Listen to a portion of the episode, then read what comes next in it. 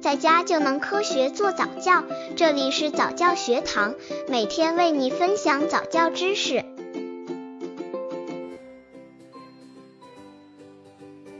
二十一个月宝宝早教亲子游戏三：跟玩具捉迷藏。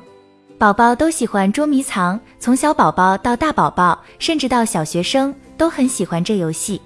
这个游戏能让宝宝理解物体恒存性的概念，还可以让宝宝练习运动控制能力。当然，如果宝宝能找到你，他会非常的开心，也会非常的有成就感。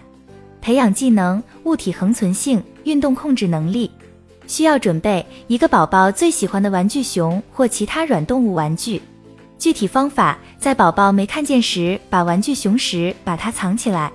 在小家伙还没完全掌握这个游戏之前，要选择一个非常好找的隐藏之处。现在看看他是否能找到玩具熊，逐渐增加找到隐藏之处的难度。每次他找到玩具熊之后，都要给予宝宝鼓励哦。有时候某个游戏既适合小宝宝，也适合大一点的宝宝，只是游戏可以新玩，父母爸爸要开动脑筋了。刚接触早教的父母可能缺乏这方面知识，可以到公众号早教学堂获取在家早教课程，让宝宝在家就能科学做早教。二十一个月宝宝早教亲子游戏四，给娃娃洗澡。宝宝都喜欢玩水，水天生就是宝宝的玩具，水家里用起来很方便。但是水的用途可以是多种的。如果让小宝宝试着给小小宝宝洗澡，娃娃他会是什么感觉呢？每天宝宝看着你给他洗澡，他很受用。如果要是让他也练习练习洗澡，模仿这大人的样子，该多有趣！相信宝宝会非常认真对待这件事的。培养技能：精细动作技能，说出身体各部位的名称，自理能力。需要准备一个玩具娃娃，一个盆或大塑料盒，水，一个冲水用的小塑料杯，一小块洗澡巾，一块毛巾。具体方法。可以在室内玩这个游戏，让宝宝在游戏结束后帮你收拾残局。不然的话，就等到晴朗暖和的天气到户外去玩。